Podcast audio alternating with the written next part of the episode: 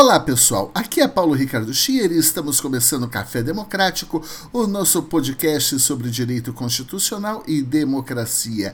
No episódio de hoje, de número 34, eu, Elo Câmara e Bruno Lorenzeto vamos conversar um pouquinho sobre o artigo 4 da Constituição Federal de 1988, que trata dos princípios que regem o Brasil nas relações internacionais.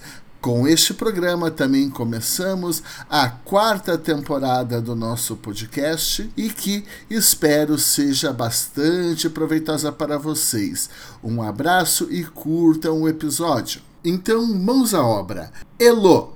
Porque uma Constituição que tradicionalmente cuida de assuntos, historicamente, que dizem respeito às decisões políticas fundamentais do Estado, da sociedade e do próprio direito, eh, de repente se volta para definir a sua forma de movimentação e relação no âmbito internacional. Eu creio que nem sempre foi assim. É, antes da Segunda Guerra Mundial, as constituições não olhavam e as comunidades políticas nacionais não olhavam para esse plano internacional, pelo menos em termos de um aspecto regulatório, talvez. O que, que mudou? Por que, que a gente tem um artigo 4 Qual que é o sentido disso para uma Constituição? Eu posso. Então, eu Vamos acho que nessa. um ponto importante, por mais que seja até bacana como tema de pesquisa, olhar a constituinte, os debates. Eu lembro que o Cansado Trindade, o Antônio Cansado Trindade, que é, acho que a maior referência em direitos humanos no Brasil atualmente é o, o, o juiz da Corte Internacional de Justiça. Ele foi é, parecer, assessor no Itamaraty e ele atuou bastante na Constituinte estabelecendo um pouco o que ele considerava que seria o melhor modelo. Mas acho que um ponto interessante sim, do horizonte é pensar que no período da ditadura, né, que durou oficialmente 64 a 85, o Brasil adotou em vários aspectos um fechamento em relação a relações internacionais. Então, quando nós observamos a data da, assinatura de tratados, ratificação de tratados de direitos humanos, tem um aumento exponencial na década de 90. Isso o livro da Flávia Piovesan mapeia bem. Então, eu acho que o sentido de ter esses princípios de relações internacionais é até uma forma de colocar na pauta diante de um certo isolamento que o Brasil teve durante essas duas décadas. Então, de imaginar que haveria nesse processo de redemocratização uma demanda importante de relações internacionais, embora o Brasil ele tenha uma tradição, né? Tanto que há uma tradição do Brasil ser o primeiro que faz discurso na abertura da Assembleia Geral da ONU todo ano. Então nós temos grandes nomes na nossa história, mas nos períodos ditatoriais se fecham tanto isso. Então, talvez, eu suponho, para colocar na pauta mesmo. Bruno, como podemos caminhar aí? Eu acho que é uma outra questão interessante e isso com a guerra agora da Rússia com a Ucrânia passou a ter um pouco mais de, de destaque são as teorias que a gente tem dentro do direito internacional para tentar explicar essas coisas. Então, o que, que a gente tem? O realismo, que talvez seja essa perspectiva sua, Paulo, que ela é um pouco mais cética. Quem que é o fundador dela? Estou pegando uma colinha aqui. O Morgenthau. Dentre seus pensadores, você vai ter o Robert Page, Stephen Walt. Alguns, algumas pessoas que usam isso na prática, colocam em prática. O Bismarck, Otto von Bismarck. Henry Kissinger, famoso, né? Aquele cara que vai fazer articulação dos Estados Unidos, da política internacional dos Estados Unidos, inclusive para a abertura da China. Né? Esse cara é, inclusive, bastante famoso. Segunda perspectiva, são os liberais dentro do direito internacional fundadores, né? Adam Smith e Kant. A Paz Perpétua do Kant é um texto clássico super importante, enfim. Alguns de seus pensadores, Michael Doyle, Robert Keown, e quem seriam pessoas na parte política que adotariam isso? Kofi Annan, Woodrow Wilson e o próprio Bill Clinton. E aí uma terceira perspectiva que seria do idealismo. Um de seus fundadores é Alexander Wendt, seus pensadores é Catherine Sickin, que eu lembro que a Flávia Piovesan gostava bastante dessa, dessa autora, quem que seriam ali políticos dentro dessa perspectiva? O Gandhi e até o próprio Bin Laden apareceria aqui como um político ligado a essa perspectiva do, do idealismo. Claro, por que, isso é interessante de ser pensado? Porque isso vai levar a diferentes respostas para os problemas da esfera da política internacional. Né? E isso ajuda a compreender que assim não tem só uma resposta para isso. Obviamente, algumas dessas coisas vão levar é, e vão instruir algumas práticas bastante concretas. Tem um, um, vídeo que ficou bastante famoso de um professor da Universidade de Chicago, que é o John Mershinger. Ele é um cara mais à direita nos Estados Unidos, mas ele basicamente faz a leitura de que a guerra que está acontecendo, ela é basicamente culpa do próprio Estados Unidos. Culpa dos Estados Unidos querer avançar a OTAN e, isso teria levado justamente ao, ao avanço aí da guerra por parte do Putin e que inclusive o Putin tem interesse em destruir a Ucrânia já que ele não vai, se ele não conquistar a Ucrânia, ele vai destruir a Ucrânia e vai deixar ela meio que imprestável, seria essa a perspectiva. Mas tentando conectar isso com a parte do artigo 4 que seria aí o, o nossa conversa de hoje, é interessante entender ali que tem uma estrutura meio básica da própria parte de teoria do Estado, que é uma afirmação da soberania, né? então algumas coisas que vão estar relacionadas à própria independência aqui, né? então independência, é, a não intervenção, é, isso tudo nos ajuda a entender assim como que o Estado deve funcionar e, e o seu papel como um ator internacional, mas eu acho que o artigo 4 deve ser lido de maneira sistêmica e de forma complementar, considerando o bloco de constitucionalidade com o artigo 5 parágrafo 2 parágrafo 3 que, que sofre uma série de, de críticas, né? mas isso tudo é bastante importante. Então, primeiro ponto, independência nacional.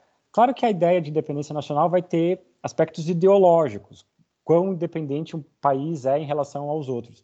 E aqui eu trago uma pergunta, inclusive para vocês, né? É, é, possível a gente pensar numa efetiva independência nacional? Porque em termos normativos, sim, e ela é importante para a soberania do Estado. Mas em tempos de globalização, será que isso se mantém? Não sei a opinião de vocês.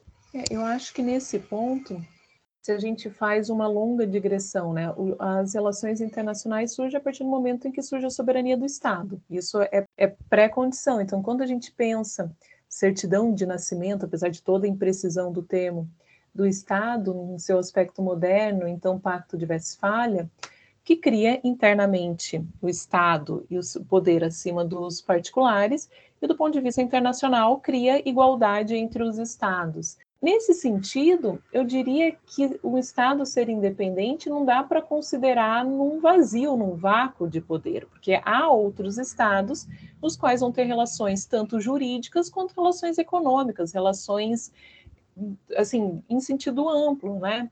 quando nós pensamos, e nunca essa independência foi absoluta, quando nós pensamos que uma forma clássica de um Estado resolver um conflito, eventualmente o indivíduo nacional do Estado X está no Estado Y e tem privado o seu direito, o Estado X pode, de alguma maneira, demandar o Estado Y em defesa do seu nacional. Então, não é uma independência absoluta. E nunca foi, mesmo antes de pensar em processos globalizatórios. Há um processo de possibilidade de estabelecimento das suas normas, seu funcionamento político, mas num cenário de diálogos, num cenário de que há bastante envolvimento. Obviamente, com a globalização, criação de blocos regionais, tanto no sentido amplo, criação de novos organismos, sejam eles num sentido jurídico ou político, e que podem ser gerais ou podem ser específicos. Pensemos, por exemplo, a OMC, pensemos cortes, tribunais internacionais, e o, o fato de fazer tratativas, tratados multilaterais, bilaterais. Claro que o Estado ele está mais amarrado a esses compromissos, ele está, assim, o sentido, a interpretação de independência tem que levar em consideração tudo isso. Mas ainda assim, há, inclusive porque, em grande medida, esses pactos são assumidos pelo Estado de boa fé e sem uma obrigação. Então, ah, só que o, o, ponto, eu acho que aí é menos saber se há ou não há e como a interpretação tem que ser feita. Se achar que pode tudo, de fato não existe isso. Como eu diria que nunca existiu, né? Em suma, para ver se eu entendi direito, Elo, é, então, quando nós estamos falando em, em, independência, assim como quando nós conversamos lá atrás sobre a ideia de soberania e a soberania como um fundamento, nós reconhecemos que a soberania não é uma autorização ou não significa a possibilidade, um poder de fazer absolutamente tudo, o povo não é soberano para passar por cima de algumas decisões prévias e todo aquele debate em relação a cláusulas pétreas, mas acima de tudo, nós reconhecemos quando conversamos sobre soberania, que existem outras normativas às quais o Estado se vincula, que não apenas a normatividade nacional, mas existe uma normatividade internacional. E nesse sentido, então, quando nós falamos em reconhecimento de soberania, lá ali no artigo 4 quando nós falamos em independência nacional e quando nós falamos em autodeterminação dos povos, até mesmo, nós temos que perceber isso isso com grano sales, na medida em que essa independência nacional, ao contrário do que pensam então alguns na área na política ultraconservadores, né, e de acordo com as suas conveniências, não é simplesmente para ah, agora eu não quero mais manter negociações e relações com esse Estado, tchau, mas agora é conveniente, eu quero, porque as vinculações né, provenientes de convenções, tratados internacionais, ONU, declarações, OTAN, etc. E tal, tiram, é, criam toda uma rede de relações que acabam limitando a possibilidade do Brasil, que se comprometeu anteriormente com essa comunidade internacional, a respeitar alguns parâmetros e, portanto,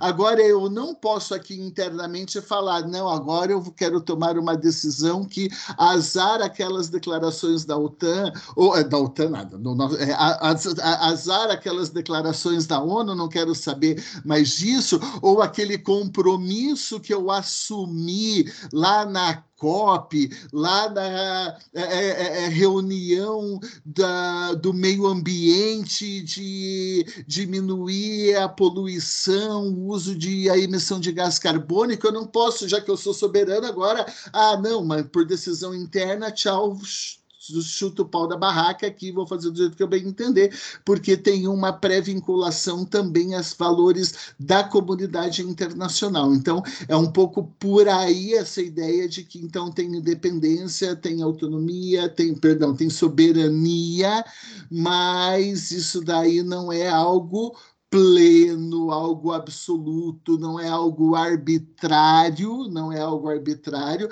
inclusive em termos de autodeterminação, que é algo que sempre me preocupa, eu que não sou um estudioso desse tema. Porque qual é a medida quando a Constituição brasileira fala em autodeterminação dos povos, por exemplo, que o Brasil poderia então apoiar uma ação internacional, vamos imaginar da ONU, por razões humanitárias humanitárias, até mesmo por razões humanitárias, quando então a gente diz assim, ué, mas eles não podem se autodeterminar, eles não quiseram escolher um ditador, e agora como é que a gente vai interferir nas decisões desse outro país aqui se eu reconhecer a autodeterminação dos povos, ainda que sob uma justificativa de direitos humanos? É claro que eu é, é, entendo isso, mas eu gostaria de ouvir um pouco você, de saber se eu estou certo no meu raciocínio e de ouvir um pouco você sobre esse lance da autodeterminação também. É, eu acho que do, do que você fala tem duas coisas que eu queria chamar a atenção, e uma você já coloca, já começa pondo questões difíceis. Mas uma é pensar que esses tratados, isso que está, a gente poderia dizer, na ordem internacional, cada vez mais não tem para usar um mantra do direito ambiental, não tem um dentro e um fora, né? Os tratados internacionais, cada vez mais, eles fazem, eles são incorporados à normatividade constitucional. Isso por disposição direta do artigo 5 parágrafo 1 parágrafo 2 parágrafo 3 cada um da sua forma, que reconhece os tratados internacionais de direitos humanos como fonte de direito, e, além disso, né, um regime específico, e além disso, estabelece a possibilidade, inclusive, que eles sejam formalmente no, tenham status de emenda constitucional. Então, cada vez mais a Constituição e a prática têm compreendido que esses tratados, eles, claro, eles são surgem como tratados internacionais, mas o regime ele acaba sendo incorporado pela Constituição e, portanto, aplicável internamente também. O CNJ tem feito um trabalho bem forte nisso, no sentido de treinamento no judiciário, de reforço argumentativo à importância dessas fontes. Esse como primeiro ponto que eu acho que é bem interessante, mas é um pouco mais pacífico porque faz parte do constitucionalismo. O segundo, no que diz respeito à autodeterminação, eu acho que aqui toca uma questão que é central para o direito internacional público clássico, eu diria, não, e não só o clássico, que é a sua base territorial. Então, como regra, não se autoriza de forma nenhuma que um Estado ou uma organização internacional passe por cima das determinações políticas dos estados. Mas você vai falar, mas isso não pode gerar um conflito? Talvez em alguns casos, mas quando nós pensamos situações específicas que violam os acordos dessa sociedade internacional, então pensemos casos de genocídio, casos mais extremos, agressões, e que aí de fato coloquem em risco a própria ordem internacional, aí há medidas excepcionais que podem ser adotadas via Conselho de Segurança, se for o caso, via resoluções, recomendações Assembleia Geral da ONU. E eu, eu cito como exemplo, você falou, e o caso brasileiro?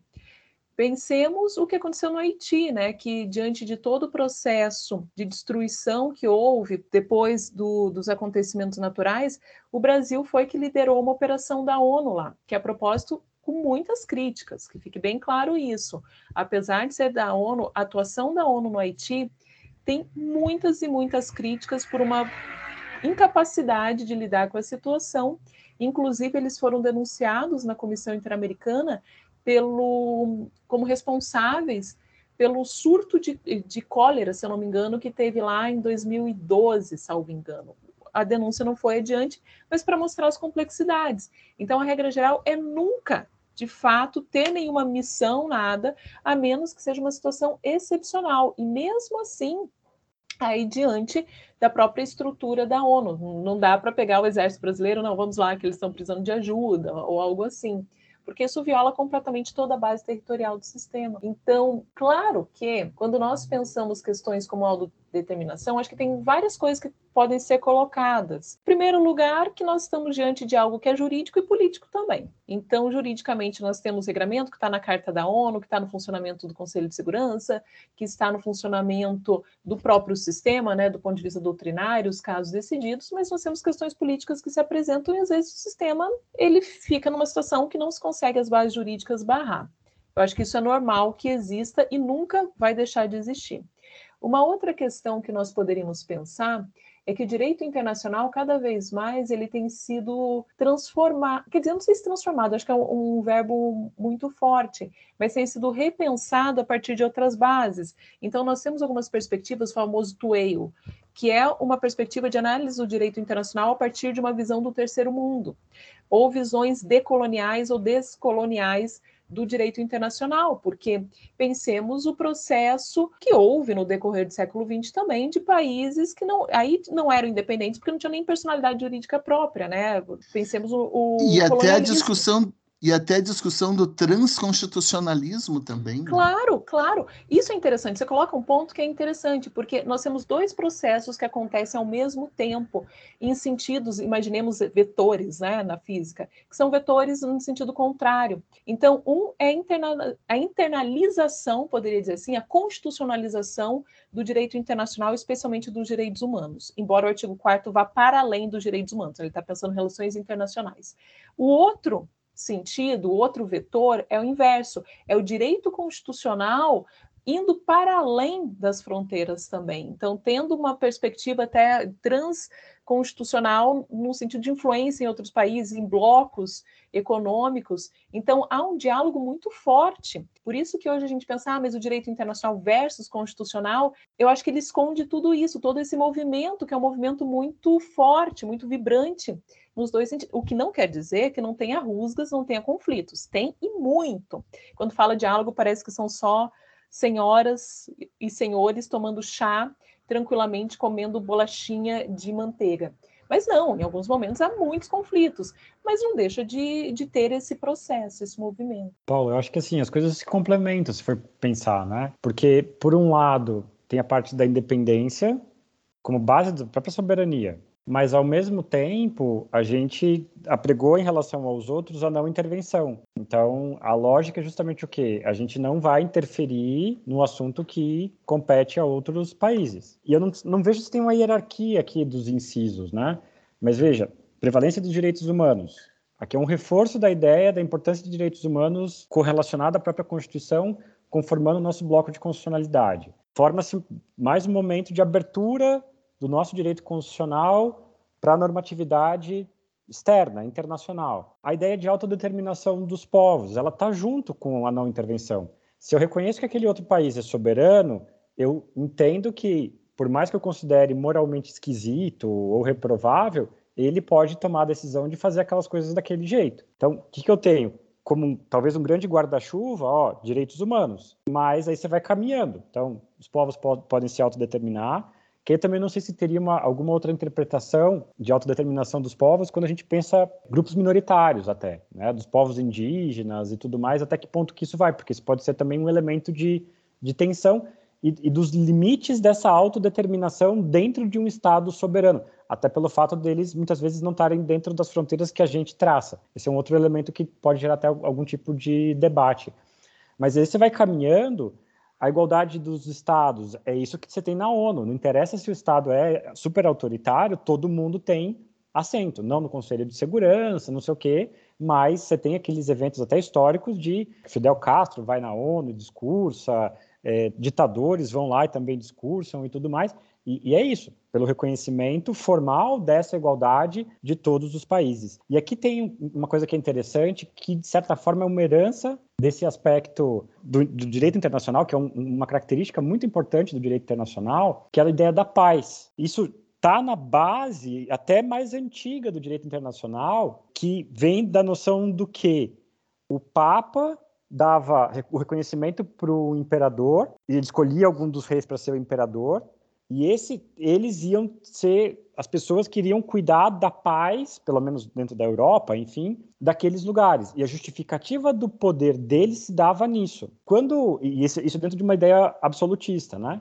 Quando Kant escreve a paz perpétua, ele desloca isso para uma ideia republicana, então liberal republicana, enfim, né? Mas ele passa a dar um outro sentido, mas essa é uma conversa antiga. Felizmente, historicamente, o Brasil defende a paz, né? não, fica se metendo aí em guerra que não é necessária e assim por diante. Tem todo um passado complicado em relação à guerra do Paraguai e tudo mais, mas isso já fica um pouco distante, mas isso está sendo internalizado no nosso ordenamento, né? acho que a gente comentou que é uma questão que não existia antes em nenhuma outra Constituição, e está norteando como que a gente deve agir.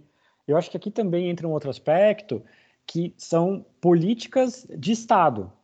Não interessa se o governante vai querer fazer um acordo bilateral de comércio com o país X ou Y, se ele vai se aproximar é, de um Estado ou outro, né? Isso está norteando internamente a gente um conjunto de valores importantes, inclusive na construção das, das RIs. Né? Então, acho que o artigo 4 tem esse aspecto bastante interessante. E queria chamar a atenção para que as mudanças, né, infelizmente do governo Bolsonaro no plano internacional, que eles vão se afastando. Se a gente para pensar, né, meio que quase de tudo isso daqui. Então assim, na parte de direitos humanos, a gente só passa vergonha, infelizmente. Na parte dos acordos internacionais, é só um monte de bravata, não tem ali respeito do Brasil. O Brasil virou um, um párea, então não, não temos aí respeito internacional. Mas entra um outro aspecto que estudando um pouquinho de direito internacional, eu aprendi, a gente tem que sempre procurar é, levar em consideração o povo daquele país. Não é porque em Cuba, em Venezuela, sei lá onde, na Coreia do Norte tem algum ditador. Tem que sempre ter em consideração que tem pessoas que vão estar sofrendo as consequências de estar na mão de um tirano. Então, por mais que eventualmente o, o, o presidente da Venezuela possa ser um cara autoritário, isso não quer dizer que a gente vai deixar de manter essas relações. Eu sei que isso pode gerar polêmica e diferentes críticas e tudo mais, mas, enfim, a gente pensa hoje, inclusive da própria questão da, da Ucrânia, e, na minha humilde opinião, assim como no caso lá da guerra da Síria, a gente perdeu a oportunidade de efetivamente ser um país aberto, né? A, a orientação que estão sendo dadas aqui nesse artigo 4 né? De adotar políticas de receber essa galera. Talvez meu lado aqui um pouco poliana, né? Eu queria receber os caras da Síria, as mulheres da Síria que têm, sei lá, doutorado, que têm super qualificação, eles deveriam vir para cá. Para Ucrânia, da Ucrânia.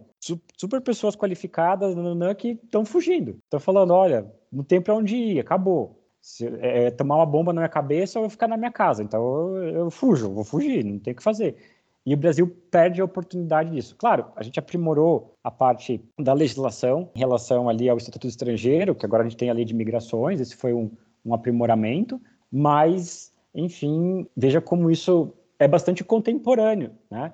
E, e realmente, se a gente for pensar aí como professor, tem talvez pouca doutrina deconstitucional tratando disso, até porque acaba sendo uma matéria mais voltada para o direito internacional. E você colocou algo muito interessante aqui para mim, Bruno, que é um pouco essa história de que a vinculação do Brasil a determinadas normativas internacionais, a reconhecimento de independência, de soberania, autodeterminação e assim por diante, prevalência dos direitos humanos, não é uma vinculação que ocorre no plano de governo, é o Estado brasileiro que se compromete, independentemente e a despeito de um governo atual que tem desprezo, mas a comunidade internacional reconhece que a partir do referencial que você colocou o Brasil, não é? Reconhece que o Brasil, apesar deste governo, ele é um algo mais, ele é um algo que, em termos de comunidade política, tem um certo comprometimento e que então se justifica um respeito à própria autodeterminação nacional. Ó, mas, veja, eu sei que esse governo vai sair daqui a pouco. E, portanto, nós continuamos mantendo relações, nós continuamos, entre aspas, cuidando de determinados parâmetros civilizatórios mínimos em relação a essa comunidade política como um todo. Talvez um pouco nesse sentido. É, eu acho que essa ênfase que você deu, Paulo, a fala do Bruno é bem importante, porque há uma diferença substancial entre você ter parceiros comerciais ou uma política em relações internacionais que prioriza algo. Pensemos quando houve uma priorização das relações Sul-Sul. Ok, isso é diferente de não conversar em âmbito internacional com outros países porque há uma divergência com o governo que foi eleito. Há uma necessidade de separar políticas de Estado e políticas de governo. Por isso que algumas coisas que são simbólicas nos dizem tanto. Quando o presidente não vai à posse de presidente de outros países, porque o seu candidato era outro. Isso é impensável do ponto de vista de uma política internacional sustentável, ou assim, a longo prazo. Então, o que eu quero dizer é, existe uma possibilidade de parcerias políticas, isso vai existir sempre. O que não quero dizer que tem que se fechar portas do ponto de vista de relações internacionais com os estados, que isso vai demorar muito tempo para que o Brasil volte a ter um, um nome que tinha na esfera internacional. E um pouco, talvez, estava aqui pensando, da, do dispositivo do artigo 4 que fala de autodeterminação dos povos, se nós fizermos uma interpretação contextual, uma interpretação histórica, isso está muito vinculado não apenas a uma possibilidade de cada um fazer o que bem entender, mas está vinculado a um processo de reconhecimento muito daquele momento de descolonização da África ali no período de, da década dos 60 e da década dos 70. Porque, se não me falha a memória, foi a partir daquele momento, então, não é, que se começou a falar em âmbito do direito internacional de algo diferente de independência. Porque no direito internacional clássico é soberania e independência. A autodeterminação dos povos aparece, se não me falha a memória, quando nesse processo de descolonização os estados africanos e agora? Eu que era colonizado por um país capitalista, posso virar comunista e os outros não e, e, a comunidade internacional não vai aqui meter o bedelho? Essa descolonização aqui é de verdade? Existe uma autodeterminação ou não? Então, é, é, é talvez isso ajude um pouco a gente compreender até mesmo dentro de um certo esquadro que a autodeterminação não serve para qualquer coisa também, não? É, acho que teve um papel bastante importante do ponto de vista histórico e continua tendo nesse sentido. Então, isso é relevante. A interpretação do direito internacional não pode ser feita fora do contexto em que está e dos problemas que surgem. Então, acho que essa é uma lembrança bem importante, Paulo. É, e aí entra todo um conjunto de movimentos, porque isso vai estar na base, Paulo, do inclusive de outras guerras e conflitos maiores, né? Pela não existência de colônias dos Estados Unidos, Estados, da Alemanha, desculpa, eles vão justificar a invasão do leste europeu que é a ideia lá do Lebensraum, que é a ideia de, de, Polônia, Ucrânia, sei lá onde mais, que eles achavam que eles teriam direito de, de colonizar porque os outros países tinham colonizado outros pedaços da África. Mas só para pontuar um episódio dentro disso que você está falando, da autodeterminação, lembra a lembrança do Nasser no Egito, né, que se torna ali um grande líder, inclusive com aquele, aquela questão relacionada ao canal do Suez. Né? Ele vai se tornar uma grande liderança, um grande nome de, de exemplo para os países árabes, inclusive, né? Mas entra nisso. Então, até que ponto? Porque quanto mais a gente estuda história, a gente vai vendo os problemas da Inglaterra e quanto que eles meteram o bedelho em coisa que eles não deveriam ou que eles colonizaram e que depois eles saem e deixam um monte de problemas. Se for pensar na Palestina, é culpa da, tem culpa da Inglaterra. Se for pensar é, na própria Índia ali com o Paquistão, tem coisas relacionadas à Inglaterra que é essa transformação da ideia de império, de mandar no mundo inteiro, né, e falar: olha, não dá mais certo, vamos deixar de dominar esses determinados lugares e a gente sai. Mas e daí? O que, que você faz? Voltando a tratar da guerra da, da Ucrânia, o, o Putin tem essa noção de que a Ucrânia não deveria nunca ter sido reconhecida ali como um lugar autônomo, soberano. Tanto que ele é crítico do Lenin, que o Lenin justamente falava: não, tem que ter aí cada um o seu estado e assim por diante. A gente está esperando, inclusive, para ver se para além da Ucrânia, ele não vai tentar invadir algum outro país. Então, o Putin ele é meio que o, o contra-exemplo de todas as coisas erradas do artigo 4 assim, né? Então, o uso da guerra, a solução é, é, através de, de, conflitos através do uso da força, da violência, ele, ele é o, o oposto dessa, dessa ideia que é iluminista, né?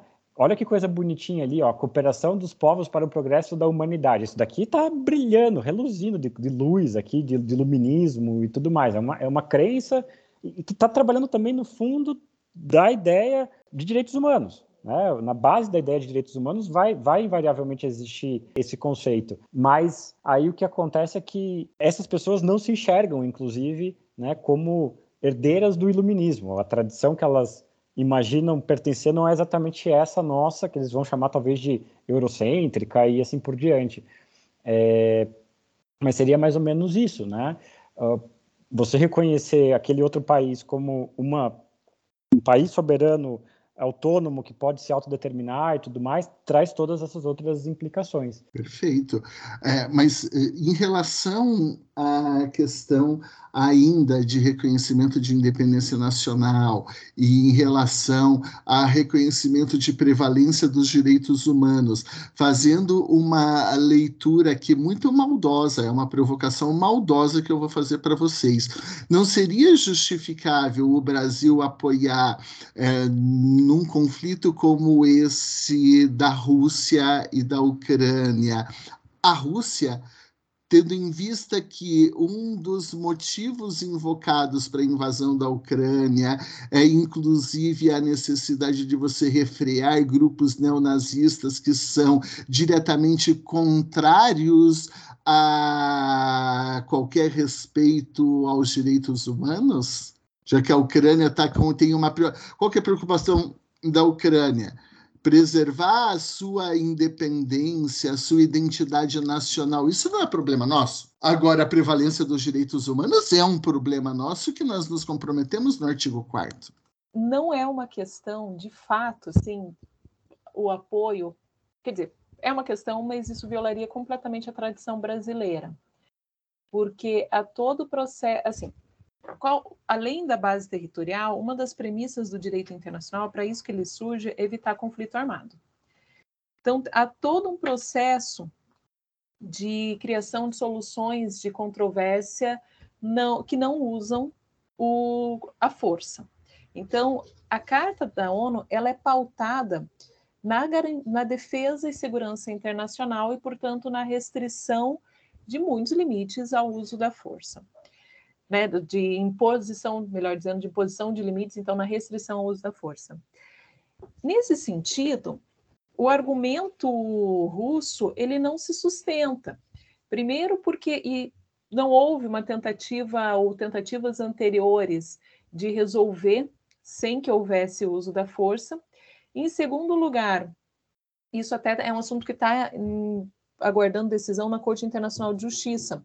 Alega-se que há um processo de genocídio em curso no leste da, da Ucrânia, e a Ucrânia propôs uma demanda na Corte Internacional de Justiça falando: bom, eu quero que seja dito que não há um processo de genocídio e, portanto, toda a argumentação jurídica ela se esvai.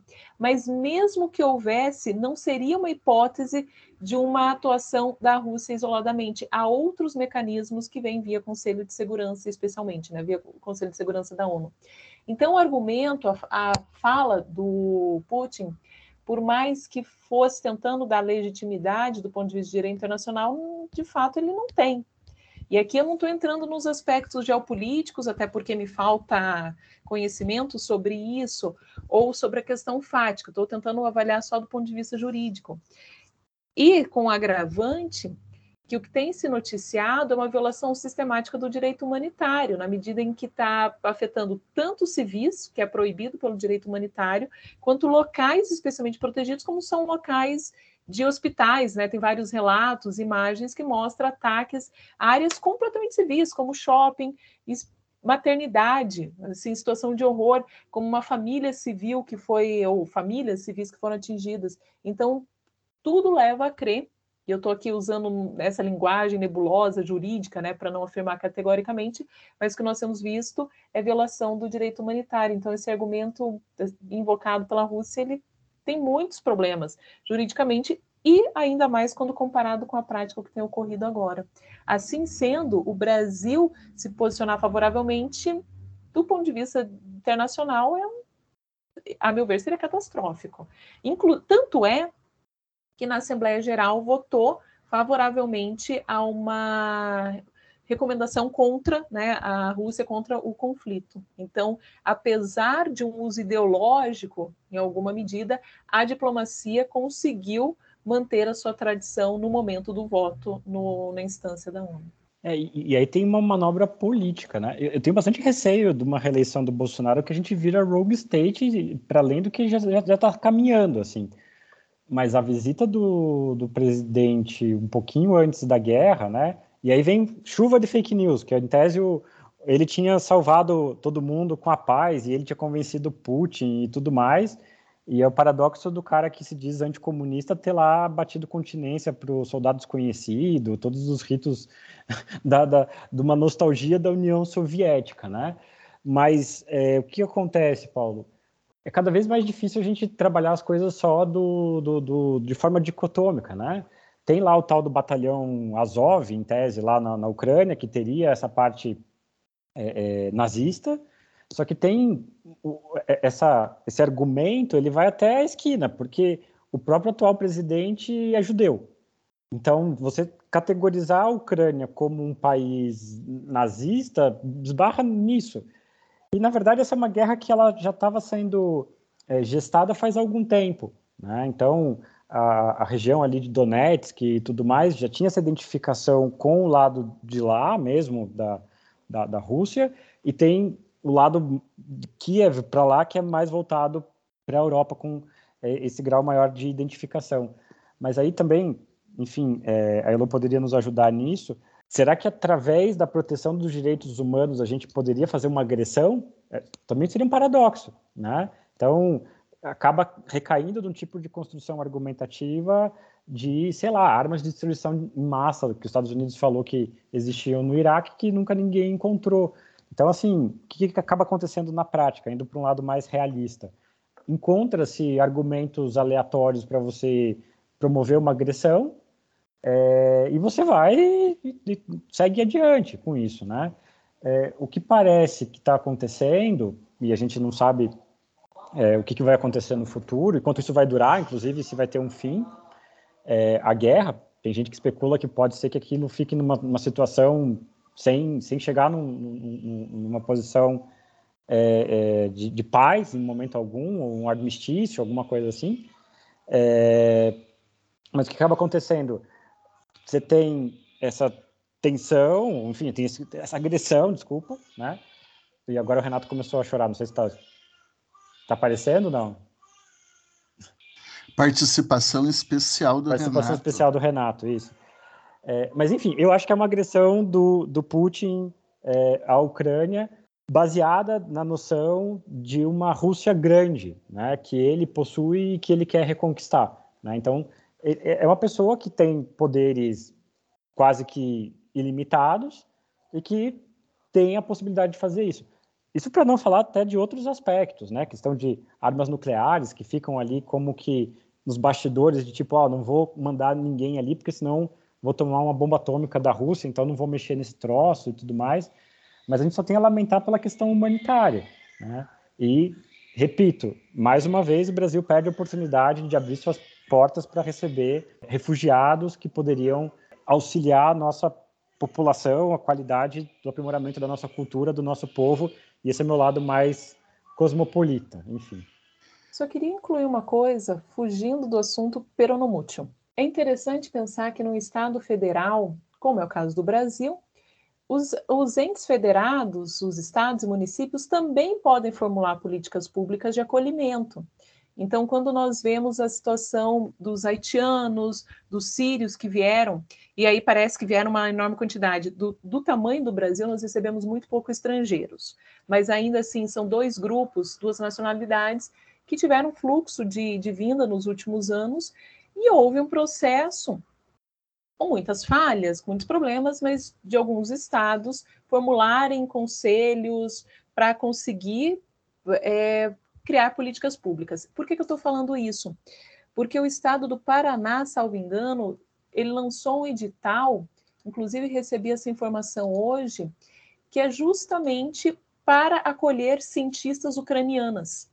Então, o Programa Paranaense de Acolhimento a Cientistas Ucranianas. Então, os para além da possibilidade da União formular essas políticas públicas, os demais entes podem.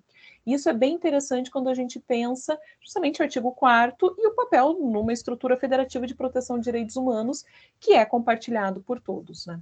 Eu tenho uma pergunta, seguindo um pouco esse otimismo do Bruno, se nós então podemos dar um passo além para nós imaginarmos a seguinte situação.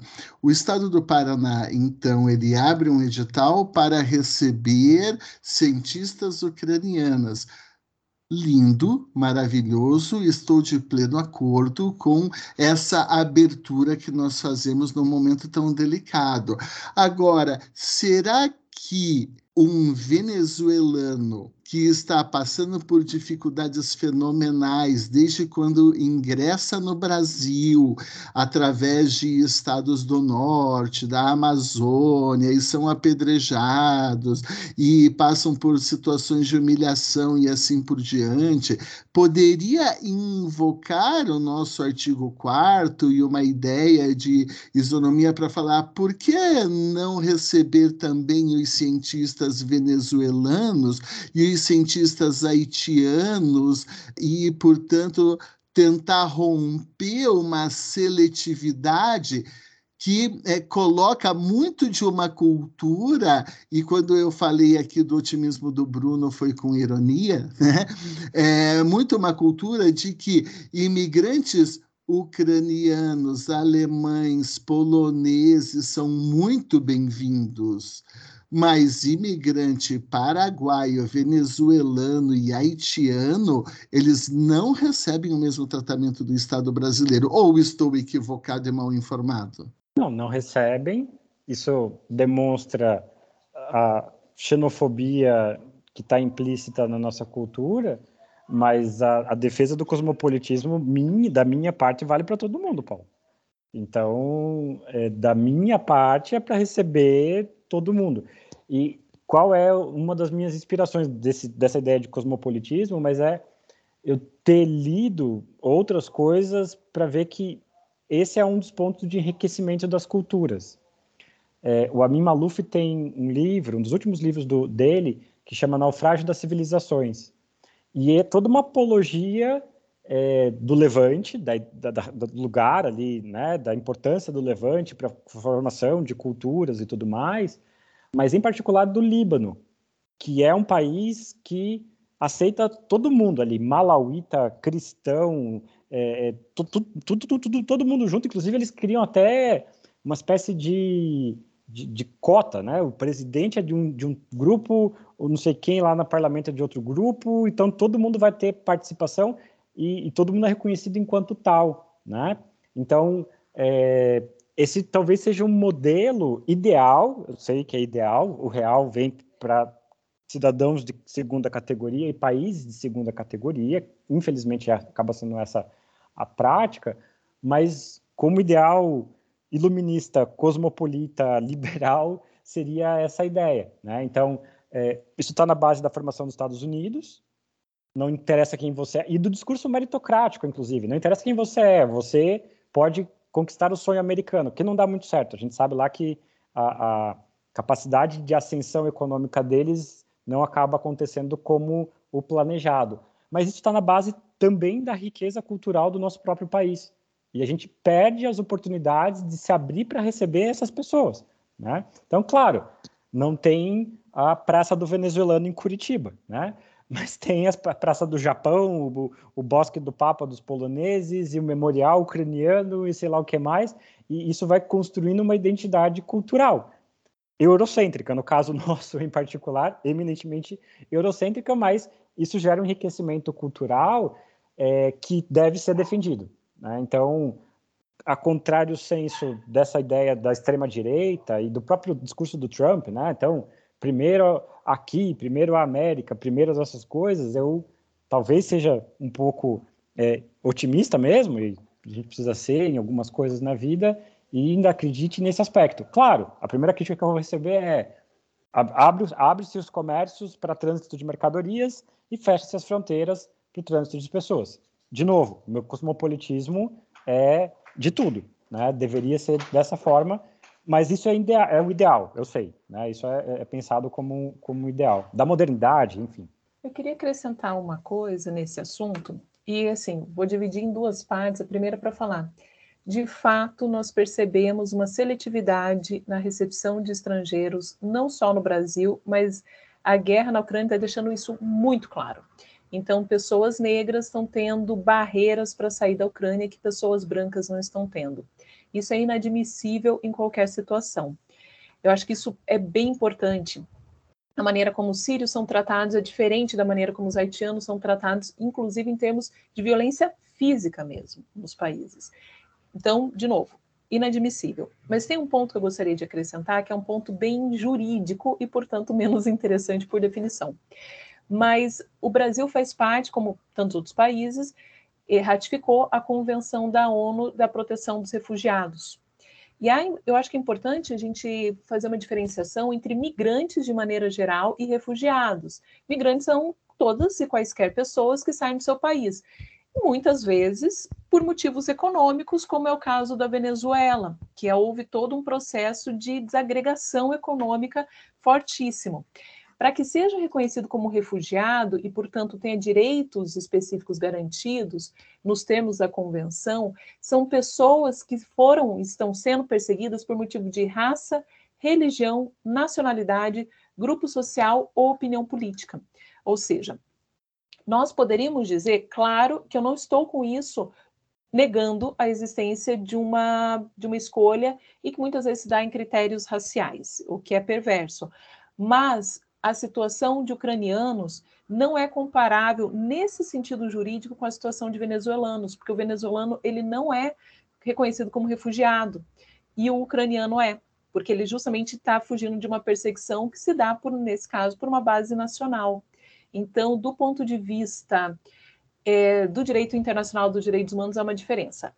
dito isso, é óbvio que nós poderíamos pensar que essa forma também é problemática, porque grande parte dos migrantes saem por questões econômicas e questões econômicas estruturais.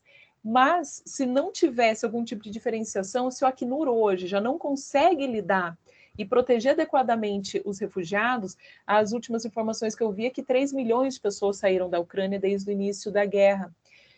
E eu imagino que deve estar sendo um desafio também, tanto para o Acnur quanto para os países. Se não se ampliasse, desse o mesmo status jurídico para todos os migrantes, aí sim que o sistema colapsaria. Mas só para para colocar mais informação no, no caos. Outra questão aqui que eu gostaria de trazer, vinculada ao artigo 4 da Constituição, diz respeito ao enunciado que prevê que o Brasil deve envidar esforços para a construção de uma comunidade latino-americana de nações e assim por diante, não é?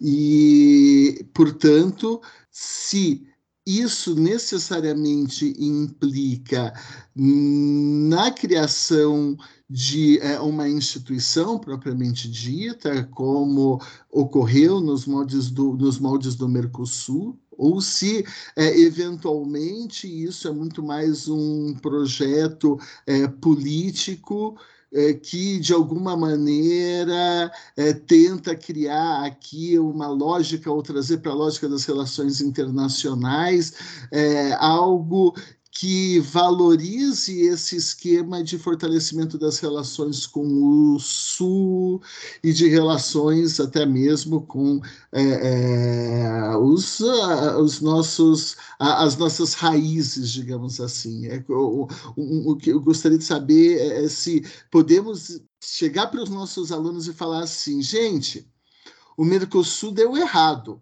foi um projeto que falhou e esse, é, portanto, parágrafo que nós temos aqui no artigo 4 não serve para nada. Ou há algum sentido ainda? Eu, assim, né, não vou disputar a ideia de que o Mercosul falhou. Tem lá no Uruguai ainda, né, a sede, enfim, é bonito o negócio lá e tal, mas esse projeto, em tese, ele não deu certo como se gostaria. Mas eu imagino que devemos ainda ter boas relações com nossos vizinhos, então tem até uma lógica de, de fronteira aqui, de ter uma boa política. E, novamente, é, o atual governo não se preocupa nem com isso, ele escolhe candidatos em outros países e comete equívocos, né? Mas é, dá para a gente ver que com o crescimento econômico do Brasil na última década, né, década de 10 lá, isso acabou se irradiando também para outros países aqui.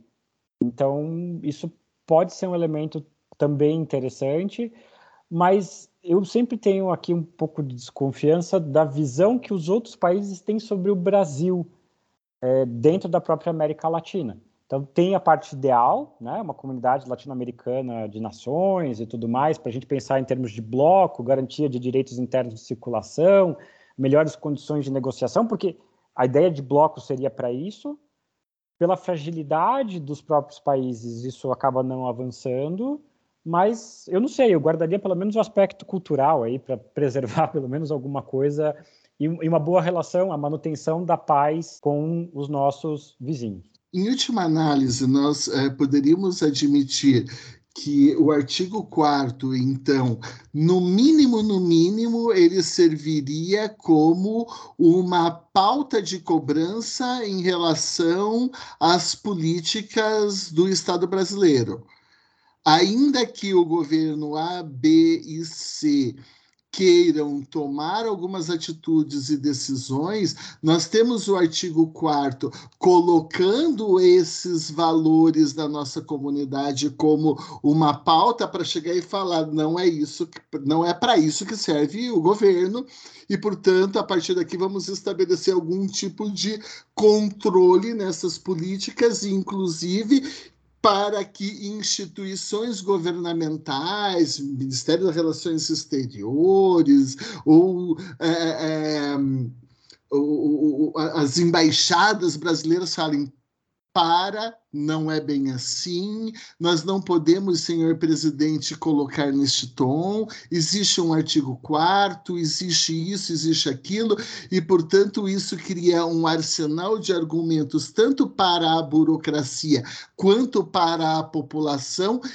para nós frearmos alguns é, ímpetos eventualmente autoritários que fechem os olhos para esses valores do Brasil no âmbito internacional. É, é possível falar isso mesmo? É, eu acho que estabelece um estímulo para, independentemente da forma, né? Isso não quer dizer que vai ser um Mercosul ou vai ser um Unasul. Está se falando exatamente a forma jurídica, política que vai se dar. Mas a necessidade de integração. Porque isso, em última análise, é um ganho do cidadão brasileiro, quando pode viajar para outro país com trânsito facilitado, quando tem um tratamento específico para aposentadoria, né, que o tempo de trabalho conte em outros países, quando tem um trânsito facilitado de investimentos ou de, enfim, no sentido amplo, reconhecimento de nacionalidade. Então, quando se estabelece isso no artigo 4 claro, eu estou falando, o artigo 4 está pensando no sentido mais amplo, relações internacionais, mas pensando que, em última análise, quem vai ser beneficiado com isso é o cidadão brasileiro. Então, lendo em conjunto com o artigo 5 independentemente da forma jurídica como se dê esse processo de integração. E nisso eu estou de acordo com o Bruno. Para além de tudo, também pensando numa perspectiva cultural e essas a diminuição dessas barreiras que podem ser muito ruins. Vamos imaginar que no Paraná a gente tem casos de tríplice fronteira. Se não tivesse um regime facilitado, poderia dificultar muito a vida da, dessas pessoas. Vamos pensar toda toda fronteira seca que o Brasil tem todo o processo de importação exportação. Então, uma necessidade que haja esse processo. E aí eu acho que uma a importância de se cobrar que de fato haja essa facilitação nas relações num sentido amplo. Eu tenho uma última pergunta, pelo menos da minha parte. Um, quando eu estive fazendo o meu pós-doutorado em Portugal, eu pude perceber muito bem uma diferença entre perspectivas de instituições, até mesmo de ensino. Na Universidade de Coimbra, qual estava vinculado, é uma instituição totalmente voltada para o direito europeu.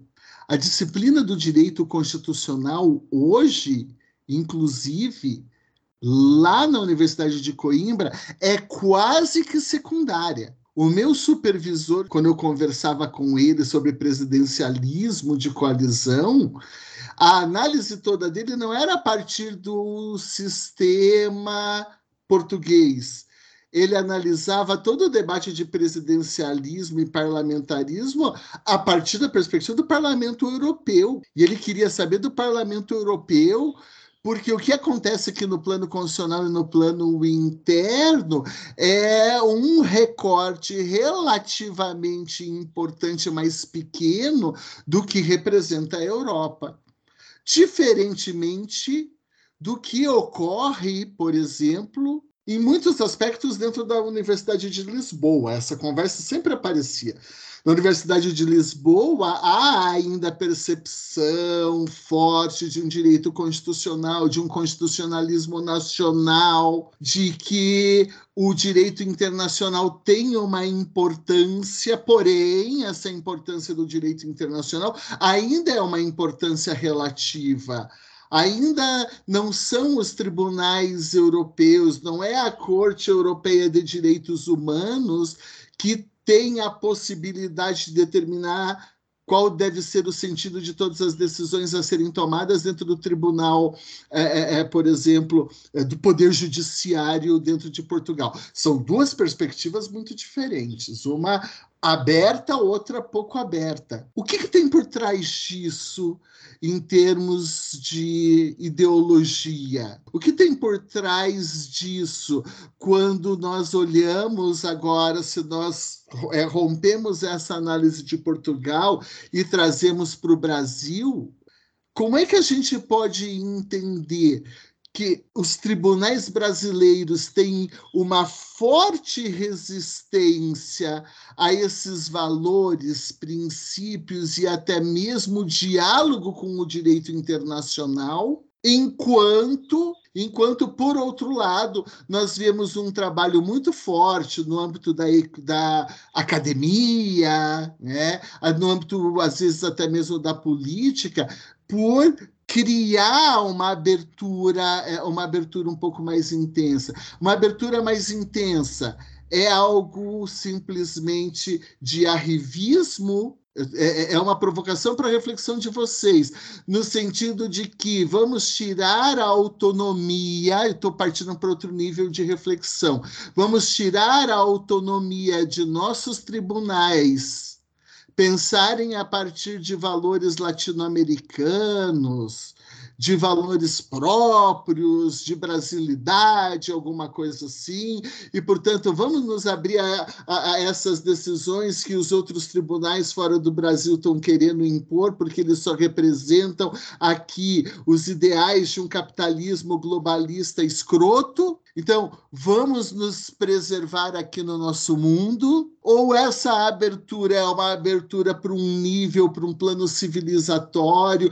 em que esse debate de um imperialismo de valores, de uma ordem internacional capitalista autoritária, são dois são duas perspectivas ideológicas diferentes e as duas têm argumentos muito bons. E como eu não estudo isso, eu gostaria de ouvir vocês um pouquinho para ensinar o vovô. Forçando a barra no vovô, né? Mas eu acho que o ponto nisso é pensar que, em primeiro lugar, uma parte do processo não volta.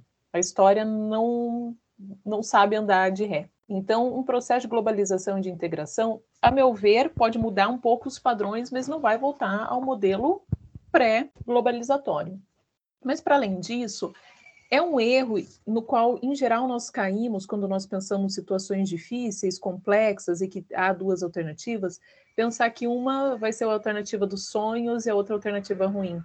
Se, de um lado, um localismo que despreza as fontes de direito internacional, esses diálogos, tanto impraticável quanto seria ruim, por outro lado, assumir criticamente que qualquer decisão que venha de cortes internacionais ou estrangeiras, né, porque há um diálogo também de cortes estrangeiras, vamos pensar num transconstitucionalismo que é um sentido bem mais amplo do que sentenças de, de cortes internacionais. Mas assumir criticamente também seria a melhor dos mundos. O que nós estamos vendo é a necessidade de ter um diálogo, e eu friso diálogo, ou seja, não recebimento acrítico, não uma imposição, mas que leve em consideração questões específicas daquele país e dos processos democráticos locais. Um dos motivos de crise democrática que nós estamos enfrentando, pelo menos se a gente pega o conceito de pós-democracia, do Colin Crouch, é justamente o fato de uma substituição da esfera, de ter havido uma substituição de uma esfera política local por decisões, com muitas aspas, técnicas tomadas, no caso dele, no âmbito das instituições supranacionais, União Europeia. Então, não há um ou isso ou aquilo. A gente tem que pensar diálogos em que essas decisões de proteção de direitos humanos sejam conjugadas com participação democrática. Não, não tem muito caminho para além disso. E quando você conta que as instituições de ensino elas trazem essa dualidade, é porque ela está colocada mesmo, né? Especialmente Portugal, que teve que alterar tanto o seu ordenamento, a sua própria constituição, para que pudesse ingressar na União Europeia. É um debate e é, que traz dilemas que, a meu ver, eles não serão pacificados nunca. Eu acho que é, vai ter esse conflito de certa maneira e que as soluções elas também não se tratam de ou só assumir o direito europeu ou só olhar o direito português, mas é pensando nesses diálogos criativos ah, conforme os problemas vão surgindo. Eu acho o seguinte, Paulo. É, teve todo esse momento de blocos, de formação, e tudo isso foi considerado importante. Só que se a gente olhar de uma perspectiva mais realista, a União Europeia é a Alemanha dominando a Europa através da paz. A gente celebra isso, né? Agora um pouco da França, mas são os, os dois maiores países com maior protagonismo. E que bom que dessa vez eles foram pelo caminho da paz, meio que mandam em todo mundo. Por as, uma série de razões, eu não vejo o Brasil sendo equivalente da Alemanha em relação à América Latina. E eu imagino que o Brasil não aceitaria outra posição que não a de Alemanha, ou algo equivalente, para a formação disso. Né? Então, assim, tomados todos esses cuidados, ah, vamos reconhecer que uma coisa é a pessoa venezuelana, outra coisa é o líder autoritário que eu não gosto. É, uma coisa é a pessoa do Equador, a economia deles, o mercado que a gente pode ter com essas pessoas, e outra coisa é alguém que sumiu o poder e que rompeu um contrato, ou sei lá o que, da Bolívia, que pegou um pedaço da Petrobras, não sei o que, não sei o que.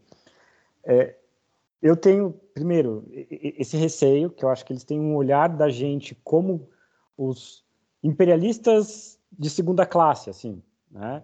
E, e não aceitariam essa condição de, de negociação. Outro ponto importante: essas são construções, para tentar te responder essa parte de Portugal, né? É, e que a gente aceita. O direito é uma construção cultural, histórica, que a gente aceitou.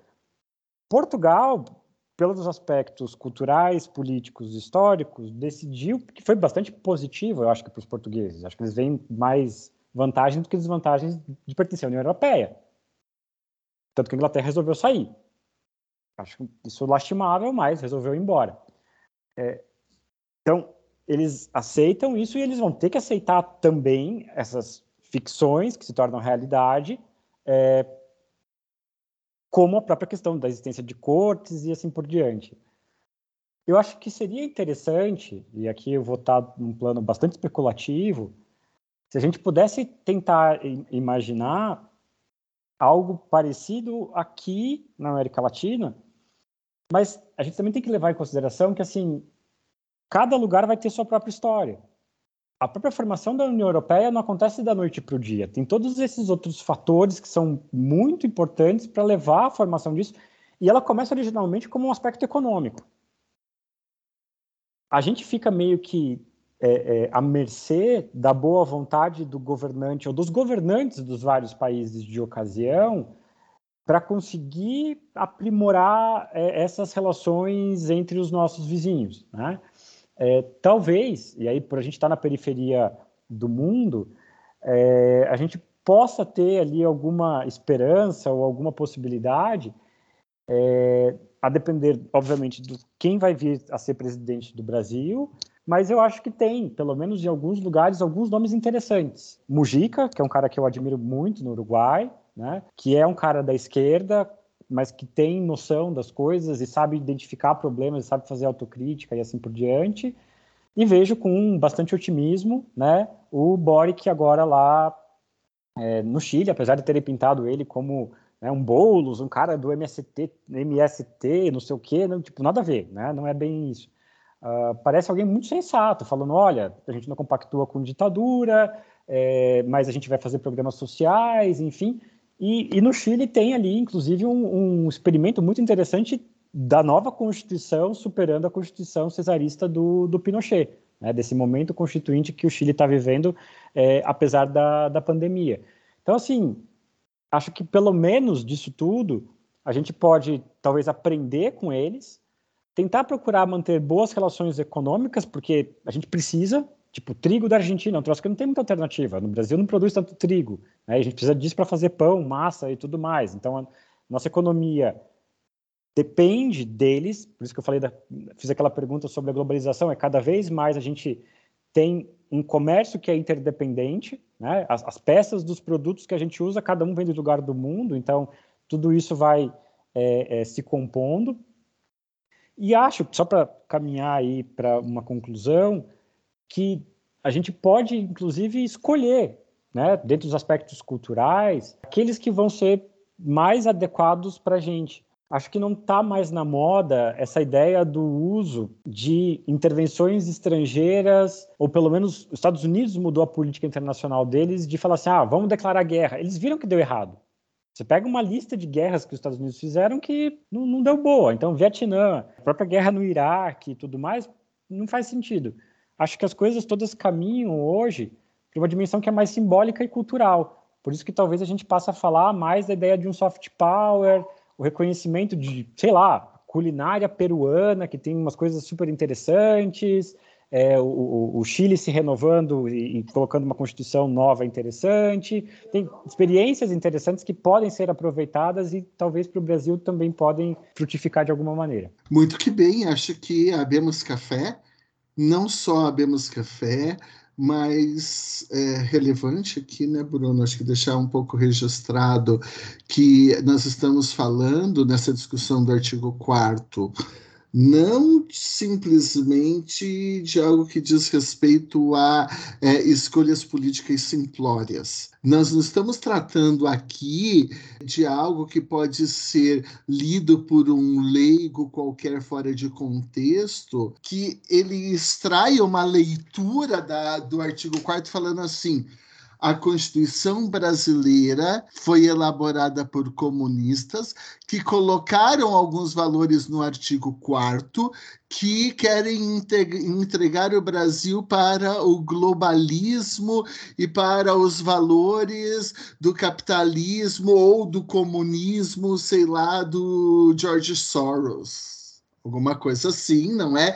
E que, portanto, quem financiou a Constituinte foi o, o Soros. Ê, viva! Ok, tá aí a prova de que os comunistas estavam presentes e que nós estamos vendendo o Brasil e a Amazônia. A, a, ideia não é essa. É só se ele for o cara que estava operando a Revolução Francesa, né? Então, se alguém acreditar num, num negócio desse, porque dá a, a, chave, uma chave interpretativa, como tinha dito anteriormente, é do iluminismo. Isso daqui é uma afirmação iluminista, com todos os problemas que a gente tem que levar em consideração, né? Então, ah, tem Revolução Francesa, lembrar da Revolução Haitiana, que a gente também falou daqui, isso marca o país profundamente mas não deixa de ser um elemento importante. Então, assim, acho que Elô trouxe isso de uma forma bem interessante, né? A interconexão entre o local e o global, e não, e não dá para voltar atrás. Ou, ou, voltar atrás seria temerário, não desejável, seria, acho que, por aí. E até mesmo o artigo 4 em última análise, ele, é, ele não está fechado em seu conteúdo. Ele não está fechado em seu conteúdo. E o fato dele não estar fechado no conteúdo, porque ele traz princípios, ele nos autoriza sempre a fazer uma leitura crítica.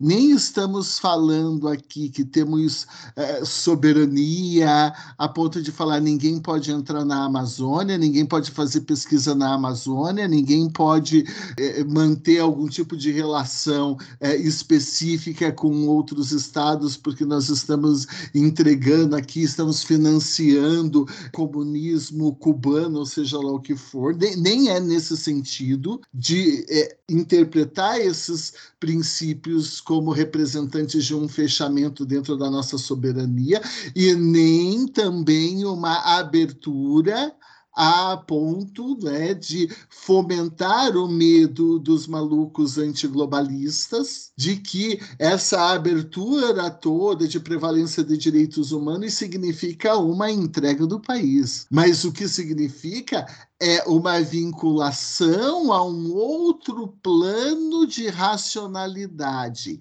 o sistema jurídico ele tem uma racionalidade em termos, normati em termos de normatividade e em termos de valores, e essa normatividade e os valores comunitários, eles devem dialogar com outra moralidade e com uma outra normatividade e uma outra racionalidade que decorre de diálogos que sucedem no plano internacional. E isso, portanto, não representa um entreguismo como outras, como pessoas malucas querem, é, querem acreditar, mas sim diálogo o que é algo absolutamente desejável quando nós falamos de busca e construção de racionalidade, de democracia, e quando nós falamos aqui de construção e estruturação e legitimação de determinados valores e escolhas que nós fazemos enquanto comunidade política, não? E, e aí, com isso, Paulo, você vai para o outro lado, que é o global que se localiza, porque a gente não pode ignorar a força normativa do artigo 4 e que a forma de definição do sentido dos direitos humanos, ela vai ser internalizada. Cada país do mundo, então a gente projeta isso internacionalmente, mas cada país do mundo vai construir os seus direitos fundamentais, os seus sentidos e suas interpretações dos direitos humanos. E não é, não é dialogando, exato. É. Dialogando, perfeitamente, né?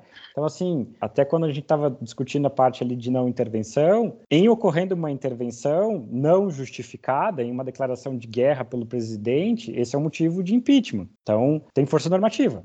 O artigo 4 tem força normativa. O que, que acontece? Vamos para essa opção da, da, belicosidade e tal? Não. Hoje os países perceberam, talvez mais interessante do que eu te convencer através do uso de bomba, tanque e tudo mais, tem outros mecanismos. Tem sanções econômicas, que os Estados Unidos está fazendo hoje em relação à Rússia, lá, a questão do SWIFT, transações bancárias, não sei o que mais, mas também tem um aspecto de cultura, música, vários outros elementos que também são levados e utilizados. Claro, cabe uma crítica aqui também de um eurocentrismo, sem dúvida, mas não deixa de ser relevante colocar isso também na conta para fazer esse tipo de análise. Então, reforço, artigo 4 é eminentemente principiológico, ajuda a gente a entender e, e a conferir essa abertura para os direitos humanos internamente, então, o local tem esse caráter global, mas também tem o outro lado disso, né, que é o que a gente interpreta como liberdade de expressão, direito à vida e assim por diante. Isso continua sendo, para o bem e para o mal, nossa responsabilidade. É nossa autodeterminação sobre isso, tanto que elegemos o presidente que elegemos, esperamos removê-lo do poder para que a democracia possa ter continuidade. Missão cumprida.